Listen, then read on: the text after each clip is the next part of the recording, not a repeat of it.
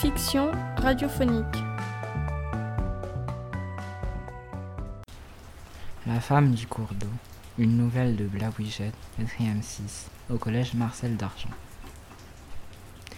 Chapitre 1 Chaude journée. C'était une chaude journée d'été. Le type de journée qui vous donne envie de rester chez vous, devant le congélo. Mais bon, je n'étais pas chez moi. J'allais dans ma voiture avec ma famille. Plus précisément, mon père, ma mère, mon oncle, ma tante, ma soeur, mon cousin et ma cousine. On avait décidé de partir pendant une semaine tout seul dans la plus grande forêt de la région. Une fois arrivé, il était 16 heures. Nous décidâmes de planter les tentes.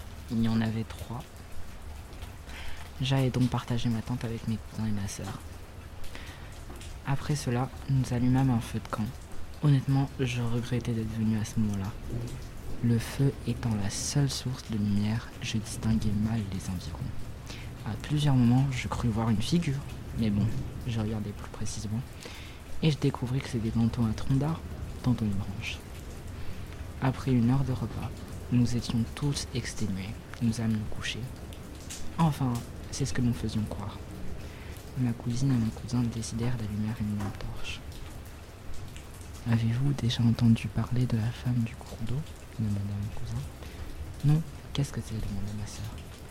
C'est une légende qui raconte qu'un jour, un couple se promenait dans cette forêt, juste à côté d'un cours d'eau. Mais à un moment, le mari poussa sa femme dans l'eau. Le courant étant très fort, la femme se noya. Mais ni son corps, ni son mari furent retrouvés.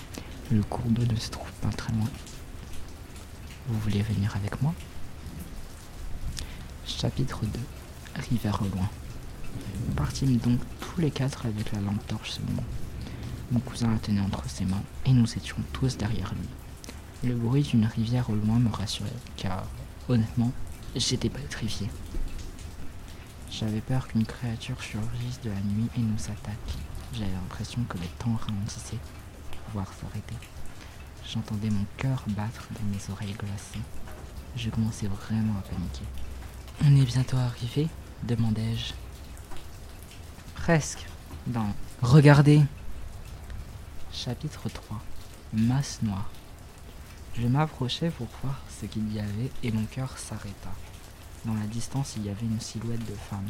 Une femme, et nous n'arrivions pas à voir son visage. On aurait dit qu'elle n'avait pas de visage. Aucune description physique. Comme si ce n'était qu'une. La silhouette sembla s'approcher. Nous décidâmes tous de détailler. Nous arrivâmes à notre campement et nous éteignîmes la lumière. Des pas J'entendis des pas à l'extérieur de la tente. Ils semblaient s'approcher avant de s'arrêter juste devant l'entrée de la tente. Je relevai un peu la tête de mon sac de couchage et regardai. Je fus pétrifié. C'était la même silhouette que nous avions vue tout à l'heure. Je m'évanouis sur place. Chapitre 4 Je me demande toujours. Je fus réveillé le matin suivant par ma mère qui me disait de rassembler mes affaires. Une sirène de police se fit entendre à l'horizon. Des policiers étaient là. Et nous demandâmes de les suivre jusqu'au commissariat le plus proche. Ils nous fîmes passer un interrogatoire et j'appris une révélation choquante. Le corps d'une femme avait été retrouvé à un kilomètre de nos campements. Du coup, je me demande toujours si la femme que nous avons vue était la meurtrière, la victime, ou alors la femme du cours d'eau.